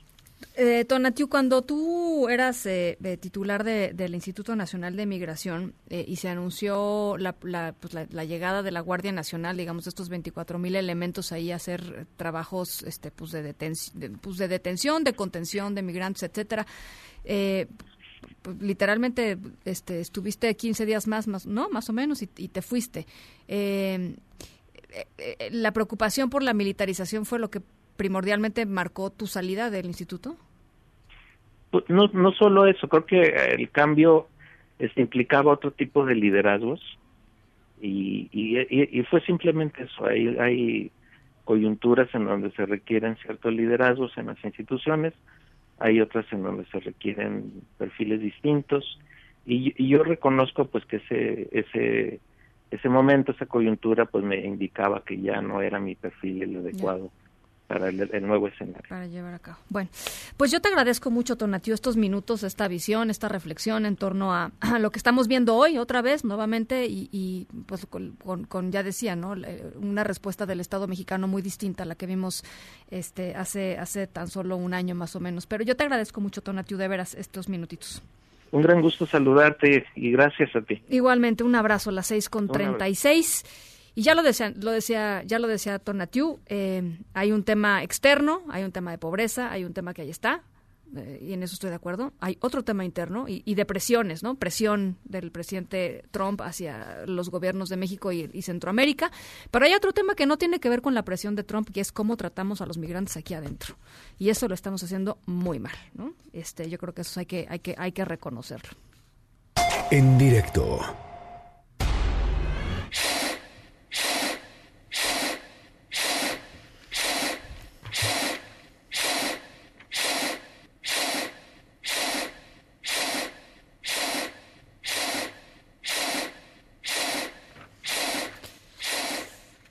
Estamos escuchando sonidos de algo que se infla, porque nuestra historia sonora de hoy tiene que ver con Don Abel. Don Abel es el nombre de este adulto mayor que tiene un carrito, un carrito de hot dogs allá en, en, um, en San Juan del Río, en, en Querétaro. Una mujer le, halló- le ayudó de, de manera muy sencilla porque le tomó una foto, la subió a Facebook y pues ya ven que algunas cosas que se suben a Facebook se viralizan en serio. Bueno, pues este esto se viralizó y ya les cuento al regresar qué fue lo que pasó. El caso es que le cambiaron el día a Don Abel, eso eso es seguro. Al ratito les platico por qué. Las 6 con 37, vamos a la pausa y regresamos. En directo con Ana Francisca Vega por MBS Noticias. En un momento regresamos. Continúas escuchando en directo con Ana Francisca Vega por MBS Noticias. Edictos. Con Enrique Rodríguez. Enrique Rodríguez. Qué gusto saludarte, Ana. ¿Cómo estás? Bien, muy bien. Este, estás apachurrado, te sientes apachurradón. No, fíjate Este, que el más Blue Monday no te el Blue Monday no te no te pega. No, este, no, no, afortunadamente estamos... Yo siento que el Blue Monday fue el- el- el lunes pasado, la verdad. ¿Tú sentiste Yo el lunes pasado sí sentí ¿Andabas así down? como, pues no down, pero sí sí sentí un poco este No, yo hoy me siento el peso del bien. mundo en mis espaldas. T- Todos los lunes tienen algo de, de dificultad. Tienen pero- lo suyo. Pero no, no, no. Este, más que tristeza y que considera el día más triste del año, porque pues científicamente así lo dicen, eh, nosotros sentimos inquietudes por lo que está pasando, Ana. A ver, este hoy hoy hoy vienes con un tema que es relevantísimo, que es estos este proyecto de sistema al, al, eh, de perdón de reforma al sistema de, de justicia, este y estas nueve iniciativas que se presentaron, pero no formalmente, pero se retiraron, pero bueno, no todo todo este Sí, telenovela que vimos el año el- el- el- la semana pasada. Resulta que hace cinco días, el 15 de enero, se había anunciado que en el Senado de la República se darían a conocer estas eh, reformas y en, en general un paquete de cambios muy importante para el sistema penal, para el ámbito de la Procuración de Justicia y también que involucra a la impartición de justicia al Poder Judicial de la Federación. Extrañamente no participaron a los ministros de la Corte ni al Consejo de la Judicatura Federal ni a ninguna autoridad de alto nivel del Poder Judicial de la Federación y una hora antes de este anuncio eh, pues se decidió posponerlo para presentar este cuerpo de iniciativas y de cambios legales el próximo 1 de febrero. Hay que decir, previa filtración de las iniciativas. Así es. ¿No? Porque pues se, Se filtraron escándalo. documentos, eh, vimos formalmente al menos dos iniciativas que estaban circulando en medios, eh, pude cotejar con algunos eh, algunas fuentes en el Senado de la República que eran documentos reales, fidedignos. Eh, hay que considerarlos como documentos de trabajo, como borradores, pero sí están en eh, la reflexión de la mesa de Morena y del gabinete del eh, presidente López Obrador y sobre todo del equipo jurídico de la Fiscalía General de la República que encabeza Alejandro Hertz, cambios a la nueva ley de amparo, eh, a la ley orgánica del Poder Judicial de la Federación, cambios o reformas en 14 artículos de la Constitución, Ana, en el Código Nacional Penal, en el de procedimientos penales, una nueva ley para la Fiscalía General de la República, en total, como tú decías, nueve eh, iniciativas eh, que impactan pues directamente el corazón de la vida jurídica de nuestro país. Em, me parece que en general de lo que he alcanzado a revisar, porque son muchos los artículos, los principios que están en juego en, en estos documentos que se quieren modificar, se empodera la figura del Ministerio Público nuevamente y eh, se eliminan los jueces de control y se impactan otra vez al sistema penal acusatorio que no ha terminado de cuajar y que ya vienen otros cambios. Eh, entiendo que es necesario una sacudida, pero una sacudida para bien, no, no para regresar. Eh, por ejemplo, un tema muy inquietante, jueces designados por el Senado de la República, Ana, que estarían juzgando a jueces del Poder Judicial de la Federación involucrados o eh, en causas eh, de presuntos delitos cometidos por jueces federales, jueces designados por el Sí, Senado no, de la. República estarían juzgando a jueces, lo que me parece a mí una violación al principio de división de poderes.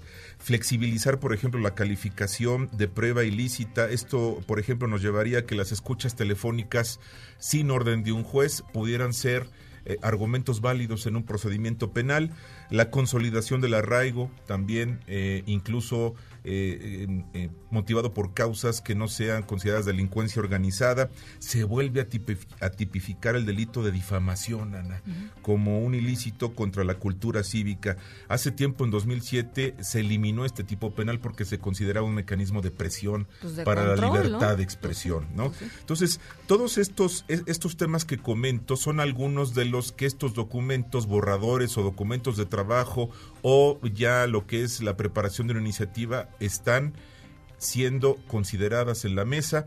Estamos justamente a 10 días de que se cumple el plazo que se anunció el 1 de febrero para dar el anuncio. Yo espero que que se reflexionen estos temas que son muy delicados y sobre todo espero, Ana, que eh, participen de este análisis y reflexión al Poder Judicial de la Federación. Es muy importante lo que va a pasar, lo que están preparando y eh, sin duda estas medidas impactan directamente al sistema Bueno, de a ver, procuración e impartición de Pero justicia. ¿qué no habían quedado el presidente de la Sí. Suprema Corte de Justicia de la Nación, Arturo Saldívar, y eh, Ricardo Monreal de eh, trabajar conjuntamente en estas reformas? O sea, ¿Te ¿quién se... acuerdas que lo escuchamos? Pues sí. Que hubo un ofrecimiento de ¿Pero que quién era se una madrugó mesa- a quién, pues, no? O Eh, sea, es que ese es, ese es el asunto. se se ¿Y con qué intenciones? Porque además, pues digo, ¿qué intenciones? Se dice que la paternidad, digamos, de la columna vertebral de estos cambios es de Alejandro Hertz, fiscal general de la República, que, pues en teoría, tiene independencia. Pero me parece a mí que una forma elemental de cortesía y que, por supuesto, el gobierno federal conocía este cuerpo de propuestas, pues eh, todavía hay tiempo para remediarlo. Platíquenlo, reflexionenlo, hagan foros y sobre todo... Bueno, ¿quién las iba a presentar? Eh, iba a ser en el Senado de la República. Iba a ser en el Senado de la República y eso es todo un indicativo de que eh, la bancada de Morena, presidida por Ricardo Monreal, pues estaría teniendo un doble discurso, ¿no? Pues fin del argumento.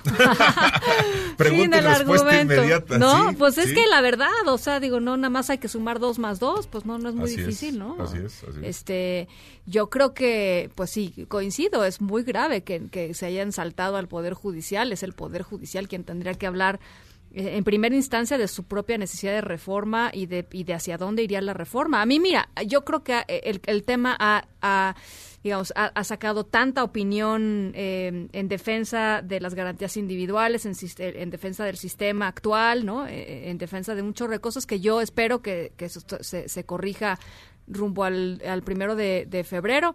Aquí Pedro Salazar, el director del Instituto de Investigaciones Jurídicas, nos dijo que iban a hacer este una este un anuncio público este fuerte el instituto como instituto que ya es- Que ya pesa ya mucho es, en la este, comunidad jurídica nacional. y bueno, y que normalmente no están de acuerdo todos los investigadores en todas las cosas, ¿no? Pero de un mínimo común denominador de las cosas que simplemente no se pueden aceptar, ¿no?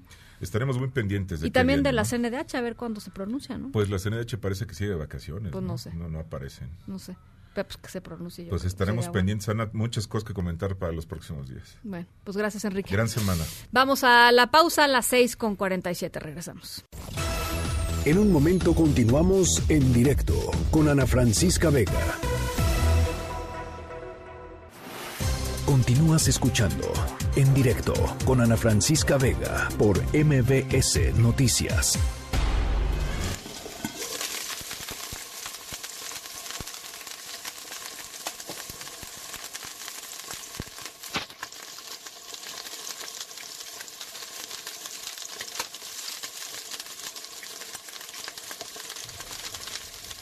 Ya se me antojó. Lo que sea que se esté friendo, se me antojó. Eh, ahí les va nuestra historia sonora de hoy. Nuestra historia sonora de hoy tiene que ver con la historia de Don Abel, que es un adulto mayor, ya les, eh, ya les decía hace ratito, eh, que por cierto tiene algunos problemas de audición y comenzó a vender en un carrito de hot dogs, pues unos hot dogs ahí en San Juan del Río, en Querétaro, pero la verdad es que no le iba muy bien y pues andaba tristón. Y hace un par de semanas una vecina de ahí de la localidad, Iris Cruz, notó el carrito de comida rápida y no lo vio, pues lo vio vacío, o sea, sin clientes. Este estaba el señor ahí bien triste y fue a comprar entonces uno de sus de sus hot dogs. Este, él pues le contó su historia, le dijo, "La verdad es que no vendo nada." Este, tenía cuatro salchichas ahí, en vez de mayonesa había crema, el pan se notaba que no era muy, ¿no? Muy fresco. Y él dijo que pues le costaba mucho vender, así es que ella decidió tomarle una foto, la subió a Facebook. La publicación se hizo viral en horas, incluso una empresa de inflables se comprometió a prestarle una botarga a este, a este señor y una bocina para promocionar el puesto. Paralelamente se lanzó una convocatoria ahí en Facebook también para que varios pobladores fueran a poner su granito de arena y apoyaran comprándole un hot dog a Don Abel. Y la sorpresa fue enorme porque pues al rato ya estaba abarrotado, o sea, ya casi como fila del banco, ¿no? Que le ponían este, este, pues, ¿no? La, la filita para que pudieran hacer este, eh, formarse las personas. Aproximadamente 500 personas acudieron a, apoyarlo y bueno, pues ahora ya con toda esta publicidad, Doña Abel, Don Abel, perdón, este, pues está notando que sus ventas van creciendo y pues el asunto es que no bajen, así es que a toda la banda de San Juan del Río Querétaro, este, pues vayan a la esquina donde está Don Abel, que les compartimos con muchísimo gusto a través de nuestros perfiles de redes sociales. En Agenda con Rafael Arce. Hola Rafa, ¿cómo estás? Hola Ana, Buen lunes, ay. ¿cómo estás? No sé, Es que es el Blue Monday, ¿no? ¿estás deprimida? ¿Esa es No, tu voz para deprimida? nada, no, bueno, o no, sea, la para voz nada, deprimida no, parecía no. como más bien... Este como no lo de sé, no lo sé. como de Como pues de, sí, algo- como de algún personaje de Plaza Sésamo. Sí, no, de este de, de- del que atendía ahí en la taquilla, que eres muy lento, ¿no? El animal este muy lento, ¿cómo se llama? Pues Pero no que en el coche va a, a Toda todo, velocidad. a toda velocidad. ¿Cómo se llama esta película? Ay, me la acaban de decir, pero bueno. No, Ana, no, muy bien, ¿cómo están? Muy buenas tardes, buenas noches a quienes nos escuchan y a quienes nos ven. Gracias por estar ahí en directo. Qué bueno que están, qué bueno que están ahí. Ana, no, nada de Blue Monday, aquí estamos muy activos, muy propositivos. Y bueno, el que va a tener un Black Tues- Tuesday es Genaro García Luna, ¿no? Mañana, mañana martes, se presenta ante la Corte de Nueva York eh, a las 9.45 más o menos, según nuestra jefa de redacción, Karime López, que me está aquí, por supuesto, coacheando como siempre. Ana, el exsecretario de Seguridad Pública, Gerardo García Luna, hará su segunda aparición en la Corte Federal de Nueva York, nada más y nada menos que frente al, al- el juez, el mismo, el mismo juez que le llevó el juicio al Chapo. Brian Cogan. Eso, gracias, muchas gracias. El juez Brian Cogan. Así es, los pormenores de dicha audiencia aún son desconocidos y bueno, los abogados de García Lina han sido herméticos en torno a este asunto. Estamos al pendiente de este, de este juicio en contra de Genaro García Luna, que se ha dicho, Ana, él ha dicho, eh, eh, él, él, eh, ha trascendido que eh, se va a declarar culpable con tal de dar información, pero ustedes no me den tantos años. Bueno, estamos, estamos al pendiente. Oye, Ana, el coronavirus, ¿no? Este, este, esta bacteria, este virus que provoca la neumonía, ya movilizó, nos estamos adelantando un poco, bueno, ya movilizó a China entero, a la atención médica china entera, pero también a la Organización Mundial de la Salud, que este lunes ha mandado, eh, eh, eh, ha convocado un cónclave para el próximo miércoles, ¿no? Es, es decir, no es, no es mañana, es el miércoles, Ana, pero nosotros no le quitamos eh, eh, el ojo, la lupa a este, a este coronavirus que provoca la neumonía y bueno, la OMS va a determinar si es una emergencia internacional, ¿no? Así dejamos el tema. Oye, Ana, más frío, ¿no? No solamente en la Ciudad de México, temperaturas de 6, 5 grados, sino también en el norte, en el sur sureste, temperaturas de 10 grados bajo cero. Abríguense. Y bueno, también estamos en espera, como el presidente López Obrador, de que Estados Unidos responda a la oferta para comprar el avión presidencial, No, Ana. ya, ya, y bueno, ya ahí te la- tengo la cumbia del avión presidencial y con esta me despido. De esto y demás estamos al pendiente. Híjole. La cumbia del, Del avión, avión presidencial. presidencial. Mister Este, Cumbia. Bueno, está bien. Eso. Este, ya no podemos dejar de hablar del avión presidencial. Gracias, buenas tardes. Buenas tardes. Las 6 con 56 nos vamos a nombre de todos los que hacen posible este espacio. Gracias por acompañarnos. Yo soy Ana Francisca Vega. Se quedan como siempre con Gaby Vargas y después ya saben, charros contra gangsters. Pasen buena noche y nos escuchamos mañana. Todos en mi barrio también imaginé y me sentí soñado. Toditos me miraban llegando yo al estadio. Usarlo para el negocio, un sueño yo ya tuve. Usarlo como taxi en lugar del Uber. Una fiesta no nona, yo sé que si se armaba, si ese famoso avión en la rifa me sacara. Yo me quiero ganar el avión presidencial, aunque no sé ni dónde lo voy a estacionar. Yo me quiero ganar el avión presidencial, ya sé ya el presidente se lo llevo a prestar. Yo me quiero ganar el avión presidencial. MBS Radio presentó En directo. En directo. Con Ana Francisca Vega. Por MBS Noticias. Este podcast lo escuchas en exclusiva por Himalaya. Si aún no lo haces, descarga la app para que no te pierdas ningún capítulo. Himalaya.com